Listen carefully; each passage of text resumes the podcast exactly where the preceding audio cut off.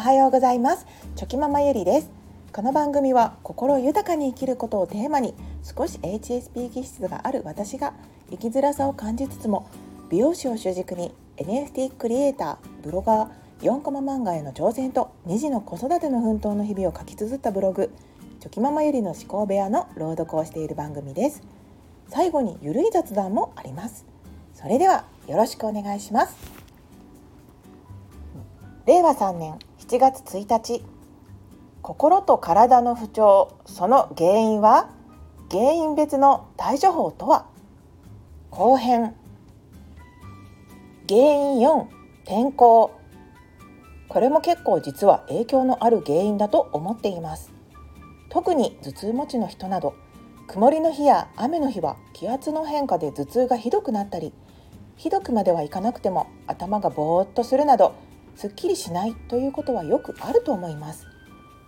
こればっかりは自分ではどうにもできませんよね。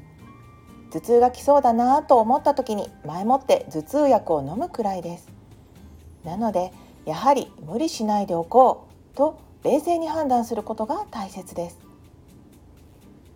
自分のコンディションで感じ方が左右される。物事の捉え方というのは自分のコンディションに大きく左右されます。同じ出来事が起こったとしても自分のコンディションの良い日だったら何も気にすることなく過ごせていたことでもコンディションの悪い日であればいつまでたってもそのことが引っかかり気になったり心がモヤモヤしてしまいます。本当にコンディションの悪い日にいろいろ考えてもあまり良い答えが出てきませんのでそういう時は自分の中で今そういう状態にあるということをしっかりと把握して考えないようにします。自分の現状を客観的に把握するって本当に大切です。自分の不調の周期や原因が分かればあとはどの対処を選ぶかだけです。休息を取るのか思考をストップするのか自分の中で気分が上がる行動ご機嫌リストのどれかを取るのかもやもや解消法を用意しておくなど対処に関してはどれを選び行動に移すのかはそれもまた日々の掘り下げ試行錯誤だと思います。人それぞれどういったことが心地よいのかどういったことでストレス発散できるのかどういったことでと本当に人によって様々です。自分の中でのどういったことで快か不快かを理解しておくというのは非常に大切なことだと思います。自分の現状を冷静に見極める。大切なのはこれらの不調がいつも周期的に起こるものなのか。毎月起こるものなのか。それとも何かの外的要因で起こるものなのか。どういう時に起こりやすいのかを冷静に見極めるということです。これらが周期的に起こるということが分かっていれば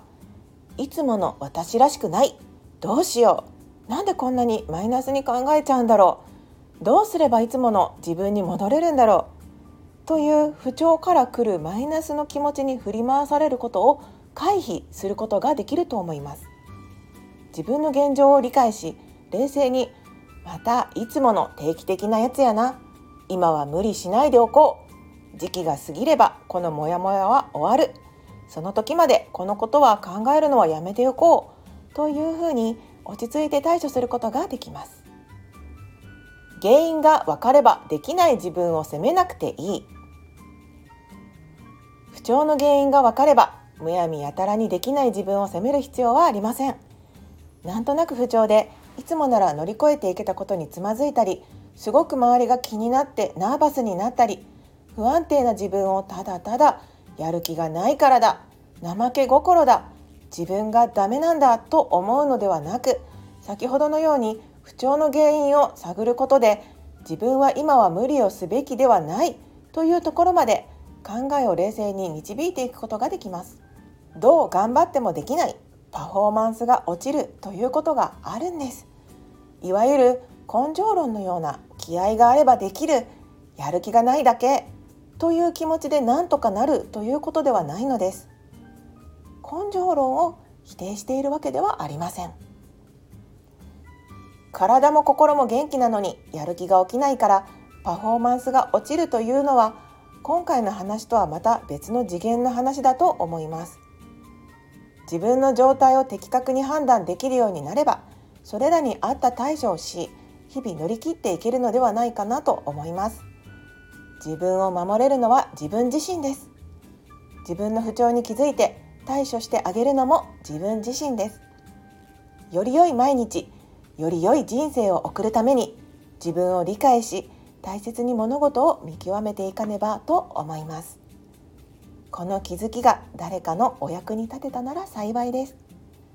余談ですが夫は疲れている時やコンディションが悪い時など本当に睡眠をとるのが上手で夜でも秒速で気がついたら夢の中にいたり子供たちと遊びながらうたた寝したりと自分をちょくちょく回復させるスキルがかなり高いです。